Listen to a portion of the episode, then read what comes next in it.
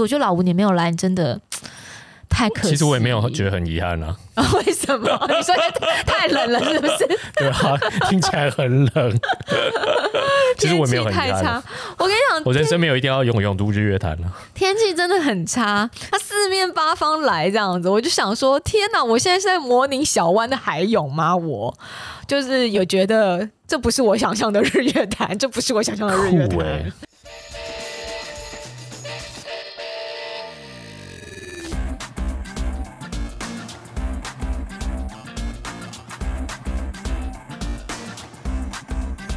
欢迎大家来到运动人的 Pain Cave，我是刚游完日月潭回来的 Windy，我是没有游日月潭的老吴，谴责你啊！算了，非战之罪那我退出这一次节目好了。非战之罪，这次不是你的错。对我本来真的要去了，对，但是对啊，因为我爸突然就住院开刀啊，他本来要出院了，但医生说可能要多住一段时间，所以我就没有办法过去。对，希望伯父早日康复啦。但其实我也不是要去顾我爸，我是要顾我们家的狗。你等一下，我跟你讲，我不能去顾我爸，因为我才刚确诊康复哦。我现在去 PCR 还是阳性。对，我要告诉听众朋友们，就是老吴真的是在我第一时间问他说要不要去永渡日月潭的时候，老吴是有答应。对啊，我就说我要去，因为我真的没去过。对，只是因为就真的刚好就是先确诊，然后家里又有点事情，这次不谴责你。对，那下一次 F 叉 T 你没有报的话，就谴责你。我是你的陪跑员，我一定要去的。我好了，我是陪跑员，被回马枪了。的陪跑员 被回马枪了。好，这个日月潭啊，永渡日月潭是我们大家常常讲说台湾人。必做三件事之一，对，三件事，一件就是单车环岛，对，一件是爬玉山，嗯，再一个就是永渡日月潭，没错。那永渡日月潭，我在民国一百年的时候是一个值得纪念的年度，我在一百年的时候有去游过，哎呦，好像很厉害的样子。对，但我那时候。真的也不是去游的，我就是去漂的。哦，我有听说这件事，哎，就是说跟下水饺一样，然后你就是下水以后抱着鱼雷浮标，默默的就会跟着水流，然后漂到对岸。其实真的没有这么容易，没有那么容易啊，就被旁边的泳客一直推，一直推，一直推，然后默默就到对岸，不是这样。这其实没有这么容易，就是你会慢慢的前进，但你自己还是要脚踢一踢，手滑一划。那个如如果只是抱着鱼雷浮标，然后就会慢慢往前飘到对岸，我觉得这有点就是夸饰。是法了，好不好？大家不要再有错误的想象，不要再相信。还有我期待了一下，我想说跟飘飘河一样，哎，没有这么是会慢慢的前进，但是真的你自己没有在打水的话是没有办法前进的。对，那我要跟大家稍微分享一下，其实我也是到今年才知道，今年的永渡日月潭呢，时间安排是在九月四号，但其实在九月三号的时候，也有一个永渡日月潭游泳锦标赛，长泳。锦标赛，长泳锦标赛，好像这长泳锦标赛比较新啊，算是这几年才开始的。对，它等于是这个也是想要推广水上运动，还有给一些当然比较呃资深，或者是说比较优秀，或者是说在一些市民选手里面游泳表现比较杰出的人，给他们舞台。所以当然也包括说，希望就是台湾未来会有越来越多的赛事经验，可以举办比较国际型的赛事。因为在台湾比较少这种长泳开放水域的竞赛，真的是很。也也适合的场地也很少啦。没错，所以泳协他们就在九月三号的时候办了这个游泳锦标赛，它是有分成呃精英组还有挑战组。嗯，那挑战组的话呢，你可以带着鱼雷浮标下去，但是它的限时是两小时三十分。两小时三，其实我没概念的。两小时半，其实算是蛮宽松的，我觉得。对，这样三公里两小时三十分很宽松啊，因为我们比二二六的时候。三点八公里也才两小时二十，两小时二十，对对。但是两小时三十分是不是三公里？这个我不敢讲。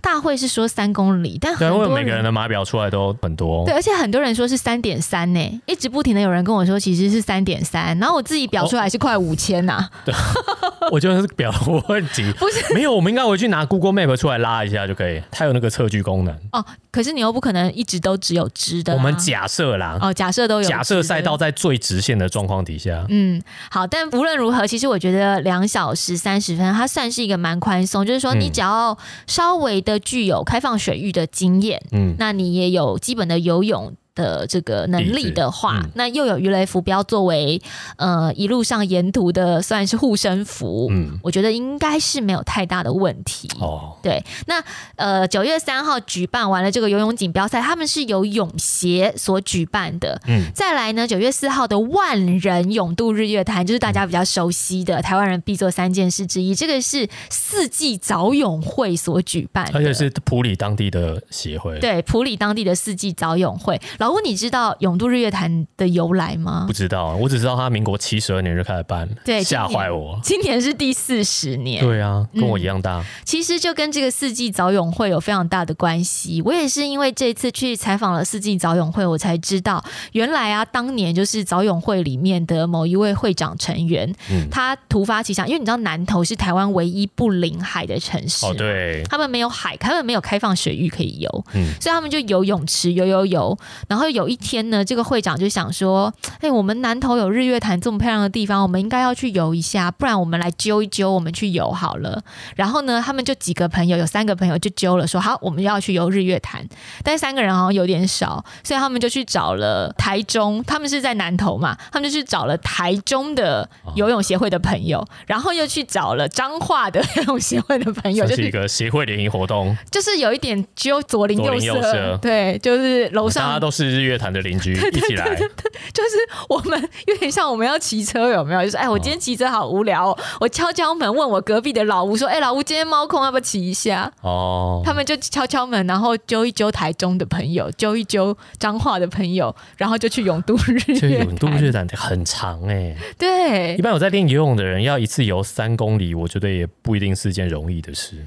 哎，其实有很多的银发族或者是长辈们，他们可以耶，对，因为他们就是慢慢慢慢游，对，慢慢把它当成是一个休闲活动。不是因为平常都在游泳池里面游啊，对，游三公里要游几趟嘛，游到我都来不及数嘞。嗯，但我觉得这个蛮可爱的，就是你不觉得他们？永渡日月潭这一件事情的成型，非常有运动人的精神嘛。哦，我们哪一件事情不是揪一揪就互相推坑？对啊，互相推坑就推了四十年。对啊，铁人三项也是大家在那边互相呛虾，揪一揪，说来比啊，来比啊，来看谁快啊，怎么样？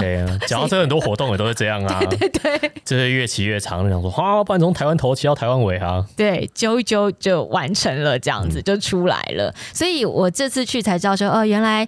就从那一刻开始，延续了四十年，现在变成台湾人必做的三件事情之一，还蛮厉害的。会有恒心啊，每一届都办没错，每年都办呢，没错没错。所以当地这个组织应该是蛮发达的，或者是说这个活动应该是蛮成功的，很成功。嗯，那我觉得当然也是因为日月潭好山好水，就是它游起来非常的舒服。那水呢，原本我们想象是平静无波啦，但是不是平静无波？这个是个潭吗？其实呢，我知道是活水啊，可是它就是一个潭啊。但是我个人是觉得我这次有一种在游马拉湾的感觉啊，假的，浪很大我觉得浪因为那一天台风来，可能风真的蛮大的。对我必须告诉大家，还是会有浪。我怀抱着就是非常开心，因为民国一百年游玩到现在也过了十多年了嘛，对不对？痛苦总是容易遗忘。对，那我就是想说这一次，因为。一百年的时候，我去游，就跟老吴刚刚讲的一样，我其实没有说呃飘着就到对岸了，但我真的是全程抱着鱼雷浮标，然后慢慢的打水过去。那我男朋友那时候还就是推了，一直在后面不停的帮忙推我，推我的鱼雷浮标，推我的鱼雷浮标。所以我勇渡完，可是我可以说不是一个。真正有在勇度的感觉哦，对，那其实好像没有出到力，没有出到力，就是没有真正尽力。那呃，你知道我这这几年就是因为参加铁人赛事的关系，慢慢的游泳也有进步了。然后最近我也在呃找老师，就是陈毅教练担任我的游泳教练，那他也给了我很多的特训。所以呃，我这次是怀抱着说我真的要完完整整用游的，我不要用飘的过去，所以我要用游的过去。那我怀抱着这样的雄。雄心壮志，可是赛前就有很多状况。首先，第一个状况就是台风。对啊，那个台风，我一直觉得那个山上状况可能会很多，因为其实日月潭其实，在山中央山脉里中间嘛，嗯，对啊，普里那边感觉雨势风势应该会蛮大啊。不过好像两天的赛事都顺利的举行了，没有没有吗？我跟你说，九月三号的时候，我必须要讲哦。其实我本来想要去游九月三号那一场，就是游泳锦标赛。那因为这次 GoGo Taiwan 也是全程记录实境拍摄嘛，那锦标赛对我们来讲人比较少，以做电视的角度会比较好拍。然后泳协也非常的帮忙，我真的很感谢泳协帮我们去做很多协调。但是协调到后面呢，呃，因为县府那边有一些考量，他们就觉得说我们可能会因为拍摄，因为拍摄就必须要有船载着摄影师来回移动，那他们就觉得这样会影响到选手。那因为他们是一个游泳锦标赛，它还是一个赛事，不是万人泳渡这种活动趣味活动，所以科长最后就还是婉拒了我们的拍摄，就说呃，可能怕影响别人。那我们也接受，就是我们也不想要带给选手困扰，所以最后我就是去游九月四号的万人泳渡。那你知道九月三号那天我们到现场，天气超好。对啊，听说艳阳高照呢，也没有到艳阳高照，但是太阳有出来，太阳有出来，然后也没有什么风雨啦。对，然后不晒。就是你在水里，你也不晒，水温也蛮适中的，听起来很不错。对，然后微微徐徐的微风，我觉得是一个很棒的天气状态。管三七二十一，先游一趟啊！你说你铁人呢？还是我先？你两天游个三 K 应该也还好吧？还是我先从那个一打到游很多吗？对 对对，对不起，我没想到，我不是应该先去探看一下路线吗？看景是不是？对啊，先游一趟再说。不行，没有晶片下不去，不给下，不给下。总之呢，我九月四号的时候。九月三号，我们有去看了一下游泳锦标赛。那后来九月四号万人泳渡这一天，我们到了现场。你知道早上一起来，那雨之大，我都想说，因为其实这次台风真的是礼拜六天气还好，礼拜天它离台湾最近。对，嗯，然后雨非常的大，风还好，但雨真的非常大，大到哦，因为我们大到日月潭都满出来了，也还没有，也还没有。但是因为它雨下下来很大，就很冷。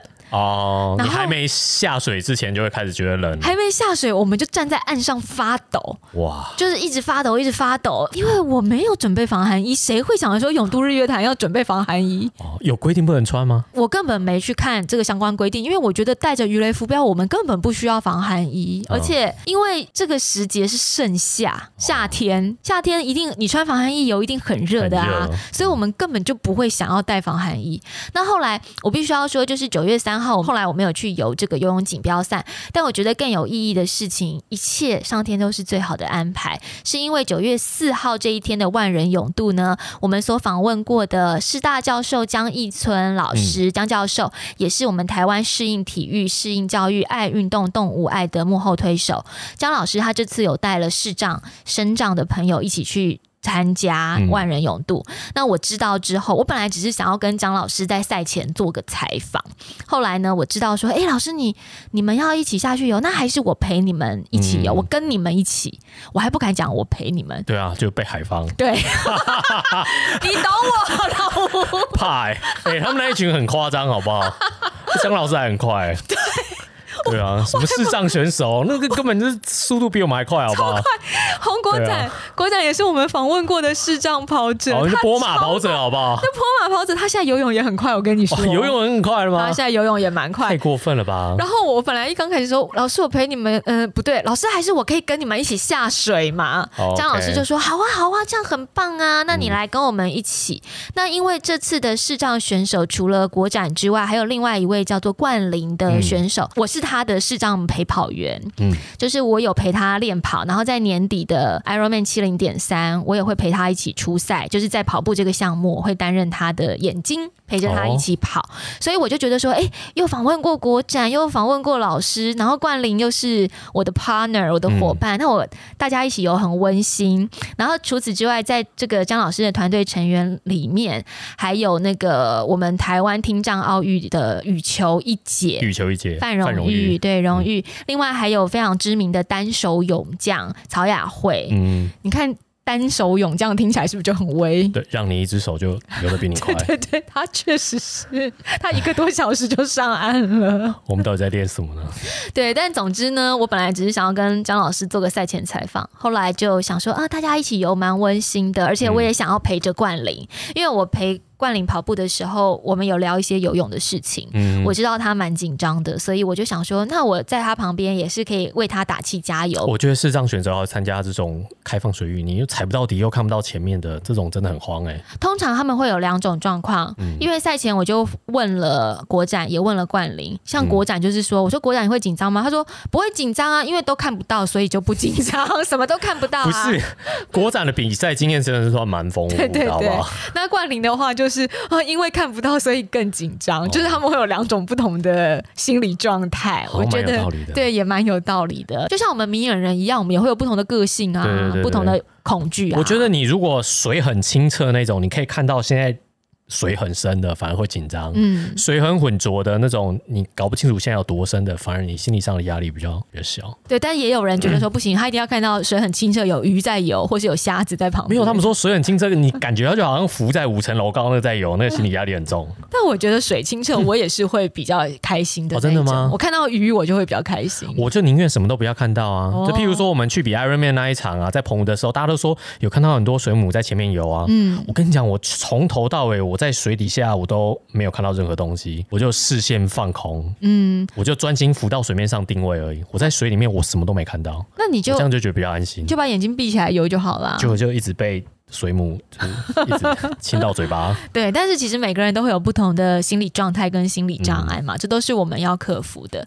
但后来就因为这样子的机缘，所以我就在九月四号跟姜老师他们一起。呃，团队一起下水。那我觉得主办单位这次也算蛮贴心的，他们让所有的视障、支障都是在第一批，而且呢是在早上七点的时候，六点五十开始就先让。智障视障选手先下水，然后后来第二批是在半小时以后才开始下水，也就是说，对我们有半个小时的空间是不会有大批人马来造成视障或是智障选手的压力。那我觉得这一点很不错。可是当然，我觉得台湾的适应体育还有很多的发展空间，因为比如说大会广播的时候，他们就会自然而然的讲说：“视障朋友们，你们看旁边有一滩水，你们要小心你们旁边那一滩水。”就是会，或者是说无无法来得及指示啦。对对，或者是说他们就会说：好，现在智障的朋友在我的右手边，视障的朋友在我的左手边。那可是因为视障的朋友不知道您在哪儿，对对对对对，所以你应该是要说：哎，比如说视障朋友，你的右手举起来，然后呢，请往你的右手的方向移动，可能会比较适合。我觉得这些我们都在学习，并不是在责怪主办单位，而是整个社会。包括我，包括我想老吴也不是很了解，我们都在学。赛事主办单位有很多需要学习的地方。不过永渡日月潭算是很早就有身障选手参加的赛事。没错，而且他们没有名额限制哦，就是说他们并没有去限制说呃身心障碍者。只有多少个名额可以参加，所以其实你只要愿意，你只要愿意参加，然后愿意运动的都可以报名，没有问题。那我觉得这个是很友善的地方，我觉得蛮友善。对，所以也给大会鼓励鼓励。但是呢，我就觉得说，哎，这次的永渡日月潭有好的安排，就是跟姜老师他们团队一起下水。但比较就是有状况连连的部分，一个就是天气，另外一个就是我自己身体也出一点状况了。对啊，赛前一直流鼻血，对我一直狂流鼻血。到底看了什么？就是低潮。淘汰满，而不是低淘汰满。你有这种困扰？我这里有一批便宜的硬碟啊。什么东西啊？不是我，我鼻中隔弯曲，然后因为之前爬高山、爬百越的次数比较多，就干燥。那因为鼻中隔弯曲，鼻孔会有一个呼吸的迎风面，它会比较容易脆弱跟受伤，所以我就导致我有一个伤口压在两条血管的交汇处。哎呦！然后只要我稍微用力的打喷嚏，或是我稍微揉一揉鼻子，血管就爆开。对，都不还都还不到挖鼻孔的程度，就是揉一揉鼻子的外侧，我那个血管就会爆开，我就会一直狂流，而且是两条血管一起流，所以就会血流不止，好可怕哦。对，然后因为我赛前我不知道到底是什么状况，那时候我还不晓得病因嘛，我就想说我会不会得了鼻咽癌啊，好紧张。赶快去照内视。你是 Google 出来的吗？对，我 Google，因为 Google 它就会告诉你说流流鼻血的成因是什么，然后会说流鼻血是身体出现警讯的前兆，好可怕哦。对，那我就赶快去看医生。可是因为呃这个。要用电烧设备才有办法把那个伤口处理掉，然后我就没有办法处理，因为我就要出外景了。我心里想说，该不会一边在日月潭游泳一边流鼻血吧？好可怕！哦幸好日月潭里面没有鲨鱼什么之类的。哎，我们是血性的鱼类。我们导演其一也是这么说，其二导演其二说，嗯，没关系，你鼻血若流出来的话，我们空拍机可能会比较容易找得到你，因为有一滩红红的在那边。好，蛮有道理的，听起来不是很贴心。总之呢，我就身体出了一些状况，后来我是先吃凝血剂，就是先吃药，然后我就下水去游。那身体状况之外，那天我就刚刚跟你讲，那个雨真的有够冷。然后因为我跟姜老师团队啊，他们有穿雨衣，我没有，我就超级冷的。然后我就站到舞台上淋不到雨的地方，觉得好像暖一点点。我就跟姜老师说：“老师，老师，你们赶快上来。”那可是因为台上有很多长官嘛，那警察就要说：“哎，不能上来，不能上来。”我们就说：“没有，没有，没有，我们在拍，我们在拍节目，我们要访问爱运动动物爱团队，我们就赶快上来，因为太冷了，大家都在发抖。然后日月潭的那个拱门呐。”在就是起点拱门上面写温度水温二十到二十五度，有写跟没写一样吧？二十跟五差了五度，你知道五度差多少吗？You got the point。二十跟二二十度跟二十五度体感差很多。没错，First of all，就是如果是二十的话，我真的就惊吓，因为二十度很冷，二十就要失温了，没有防寒冰水。对对，然后二十五的话就正常。那我就想说，我到底应该要相信二十？还是二十五，就是 你知道吗？啊，我知道，我知道，我知道，二十就是所有人都下去以前就是二十，二十五以后就是两万个人都下去以后就可能就会变二十五，就慢慢的水温就升高，有人流鼻血，有人偷尿尿，有人在。有在游泳的人都知道，那个水温差一两度其实是差很差很多，体感差很多，体感差非常多。二十跟二十五度游起来感觉这完全不一样。你记不记得我们有一次二十二十度左右去游碧潭，我们两个就冷的要命啊，很冷，还穿着防寒衣。我们上岸之后冻到不行。超过二十，那天好像还二二二三，水温是这样子。对啊，所以我那天就想说，当然因为我在岸上很冷，然后它的大会显示又写二十到二五，我就想完了完了完了，完全没有参考价值。而且你知道吗？因为那个。永渡日月潭其实它的好处是它浮台很多，沿途有很多浮台，每个浮台上面都有救生员。那我觉得其实四季早泳会他们很认真，呃，根据他们给我的资料，只要就是在现场，在现场的游泳救生志工，光是救生的部分就有四百人，所以是一个很。我觉得就是安全做的很很周全啦。这次总共下水有一万六千人，也一万六到一万八左右，所以一个人要负责四十个人，其实也是蛮多的耶。其实压力也蛮大的，蛮大的。然后因为呢，就是在赛前，他们这些救生志工要前往，要出发前往浮台，还有旁边的就是一些船上面的这个待命者。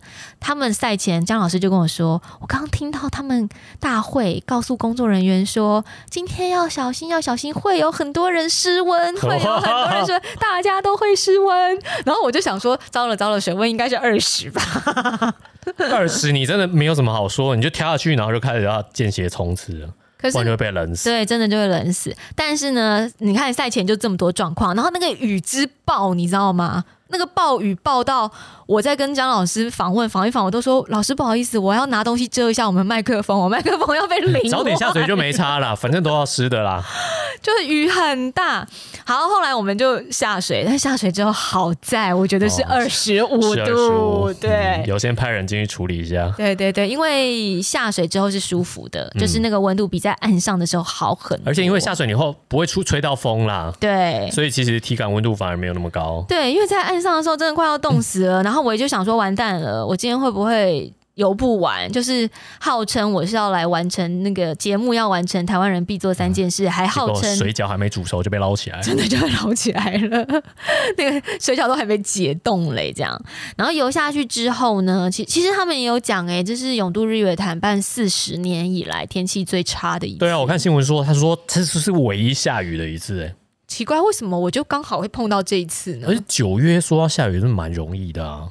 对啊，所以以前过去三十九年来，日月潭人品都很好，就有山神庇佑。对啊，那这次 怎么回事？贡品没有没有够，我知道了。没有，这次真的很衰，这真的是台湾今年迎来的第一个台风。对啊，都已经九月了。其实也真的是。这个时间点大家无法预料到，因为不要说日月潭了，那个建大五岭杯也变成建大翠峰杯了啊。对啊，所有赛事都缩水。对啊，KOM 也变成碧绿神木杯了。对啊，从东面上西边上都没有办法上到五岭。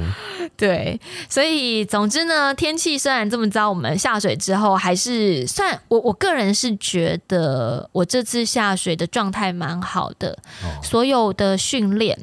都会在不管是比赛也好，不管是活动也好，所有的训练都会在你正式面对一个大自然的力量的时候得到验证。所以我这次下水，我其实是很自在。那当然也因为不拼速度，就是陪，就是跟这个张老师团队一起游，然后跟冠霖一起游。国展是非常非常快就喷出去了哦，很快我们就看不到他了。他应该是他领游的也是蛮快的啊。对，领游帮国展领游跟帮那个冠霖领游的都是国手。那帮国展领游的国手叫信尊，然后帮冠霖领游的叫亮勋。那亮勋因为冠霖游的比较慢一点点，然后我们其实所有的人，我觉得真的很温馨，就是江老师团队，包括范荣誉，包括荣誉，包括江老师，江老师的女儿，然后包括他们就是江老师的一些伙伴，伊藤啊等等之类的，大家都是陪着冠霖，而且我们一直告诉冠霖说。我们会在你身边哦。我以为你会一直关林告诉关林说，快到了，快到了，在一百公尺就到。也是有这样讲，欺负人家 也是有这样讲。但你知道为什么要这么做吗？因为这是冠霖第三次游日月潭哦，这么厉害。第一次他只下去几百公尺就折返回头了，他没有游完，因为他就恐慌，恐慌症发作，可以理解。第二次呢，不知道为什么。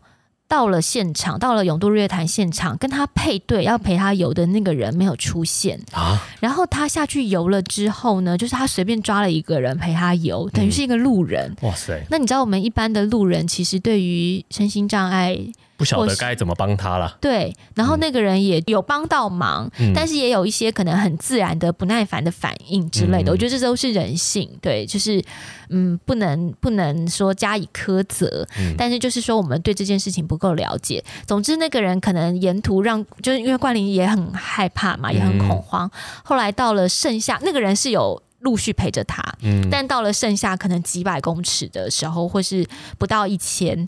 那他就跟冠霖说：“我真的来不及了，我已经不能再管你了。那个现在前面只剩几百公尺，你一定听得到岸上有很多人的声音，你朝着声音游就可以了。”然后那太难了吧？然后那个人就先先走，就离开了。等于就是冠霖是在终点前几百公尺被丢包，所以他就在那时刻下定决心。呃，还有包括他上岸之后，因为你知道，对对视障选手来说。朝着声音游其实是很笼统的，尤其万人涌渡，四面八方都是声音，你可能不一定确定到底终点是哪个方向。对你没办法辨识终点的声音。我觉得大家下次可以眼睛闭起来去感受一下你周围的声音，这是真的很很难，尤其是在这种混乱的赛事。那后来冠霖他被丢包，但他还是。呃，有上岸，上岸之后，他还等协会派人来，就是派一个应该要来领导、领迎接他的人，嗯，在那边等了很久，就是没有人来把他领走，所以他的心理阴影非常的大，他对永渡日月潭这件事的心理阴影很大，然后他在那一刻他就下定决心，他说他发誓，他再也不要来游日月潭了。那六年，这件事情过了六年。六年之后，就是在姜老师团队的鼓励之下，然后大家就是一直鼓舞他，包括亮勋在赛前带他去，就是陪他游泳，然后带他去开放水域练习，调整他的动作，一直不断的帮他做心理建设。所以我觉得我这次就是感受到这些力量，我很感动。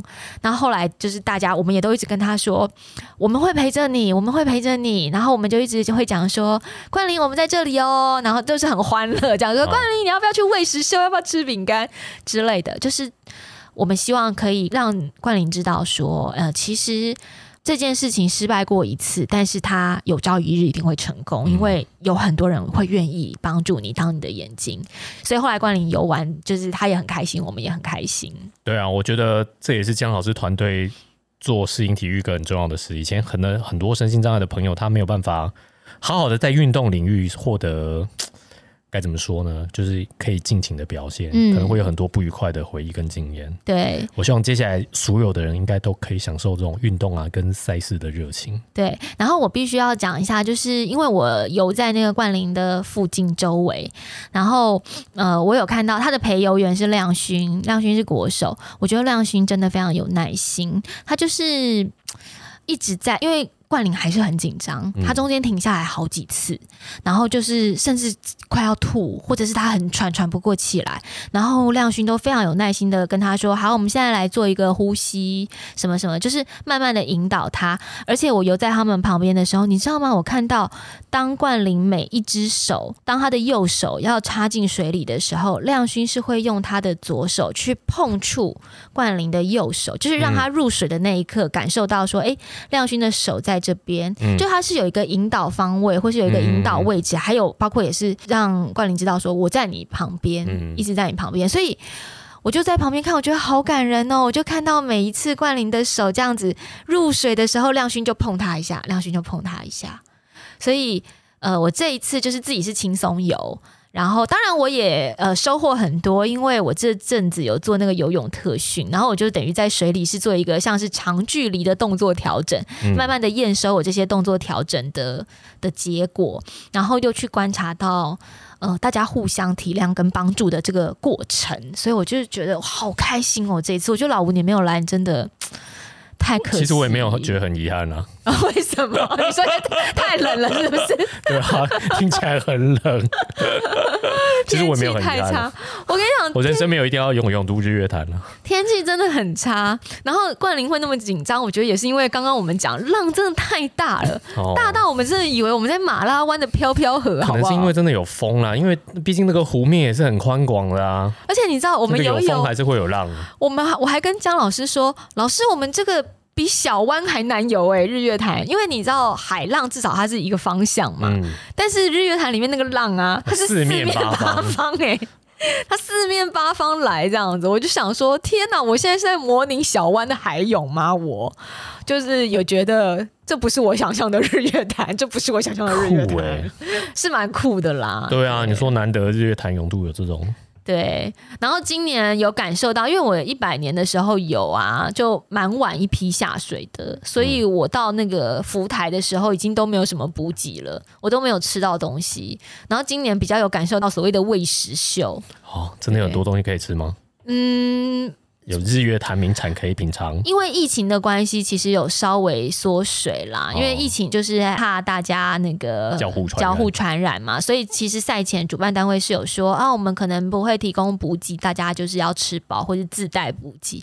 但后来因为当然怕大家还是会太饿或者是缺水，所以主办单位还是有准备。那我觉得数量上面没有很多，可是种类上面是有囊括不同的种类，蛮用心的，有巧克力，有糖果。然后有那个就是饼干啊等等之类，你知道吗？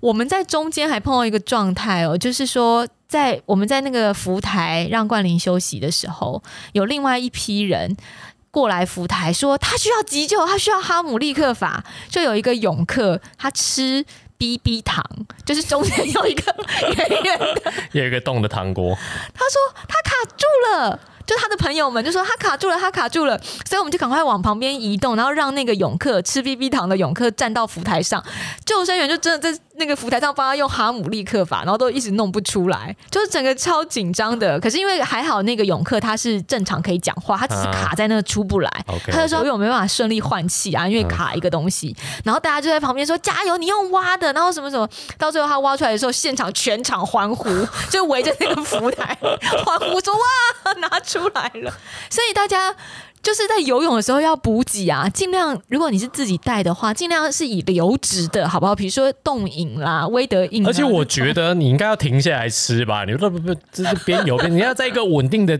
状态底下把它吃完以后再继续。对对，所以所以到浮台那边去吃会比较好，会比你自己。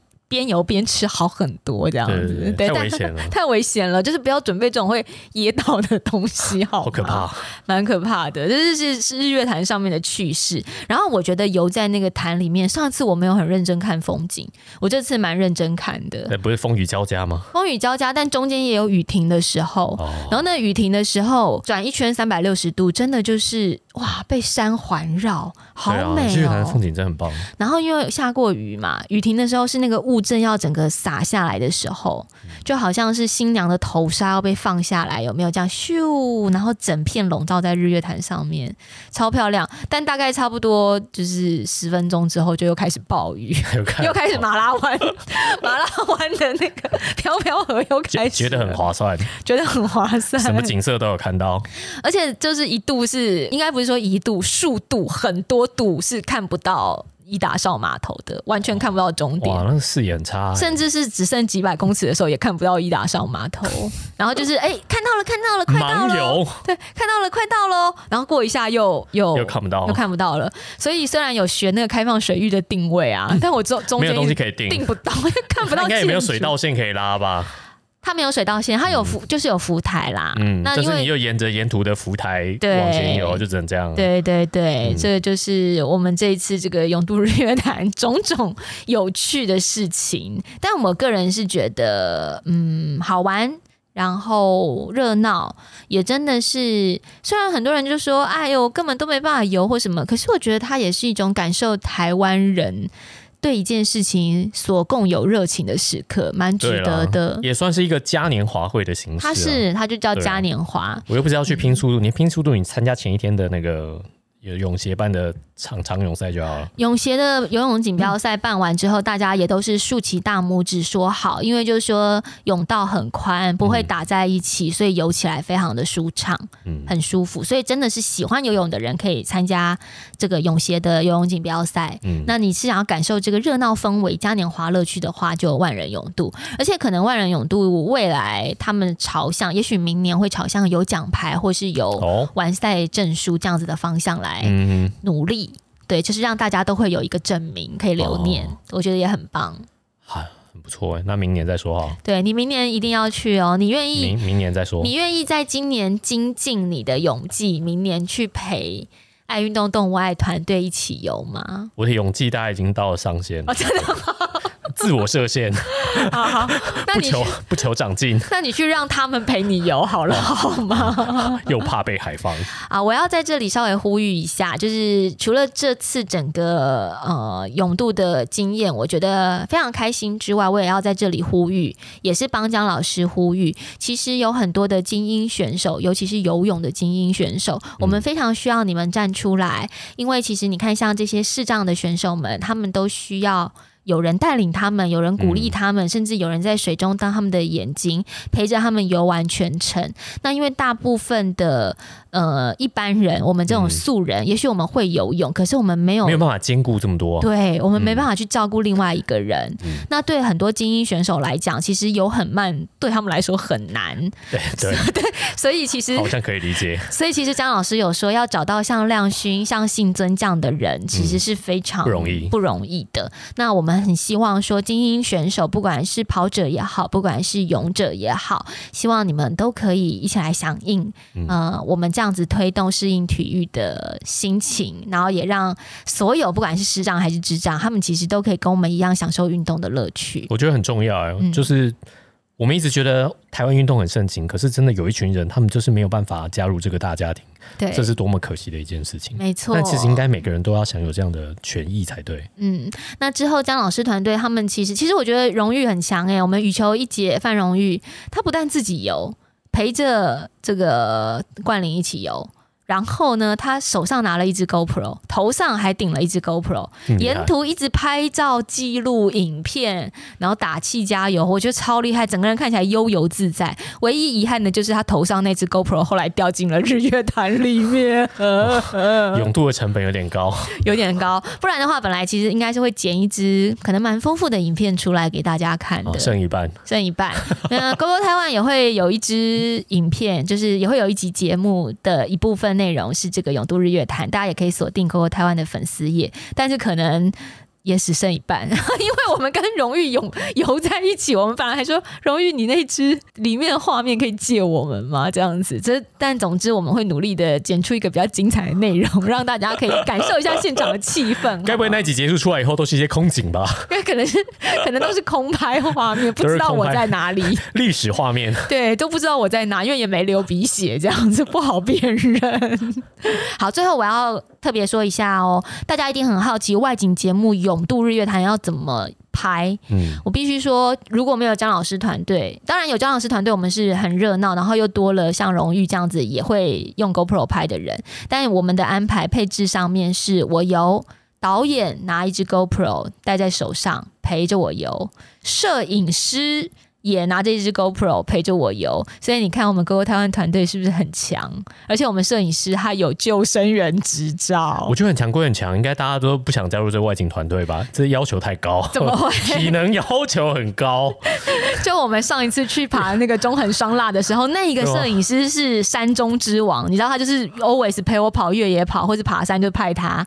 然后这一次这个摄影师是那时候说要永渡日月潭，他说他可以，他有他有救生员执照，他体育系的。啊，是不是我们外景团队超强，什么都有啊？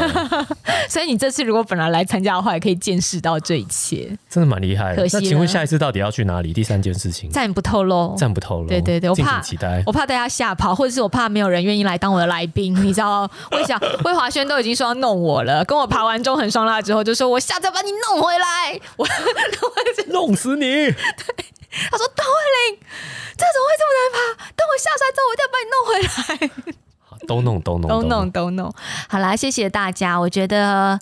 嗯，自己在运动这条路上，还有在外景这条路上看了很多，学了很多，然后有很多感动的事情，所以也透过节目跟大家分享。最重要的是，我们看到了，我们受到感动，希望也可以影响周围的朋友们。我们一起站出来。那除了自己享受体育的乐趣，也希望你可以撼动更多人喽。嗯嗯，今天谢谢大家，老吴，明年见喽。好，明年见喽。日月潭 F 叉 T，拜拜，拜拜。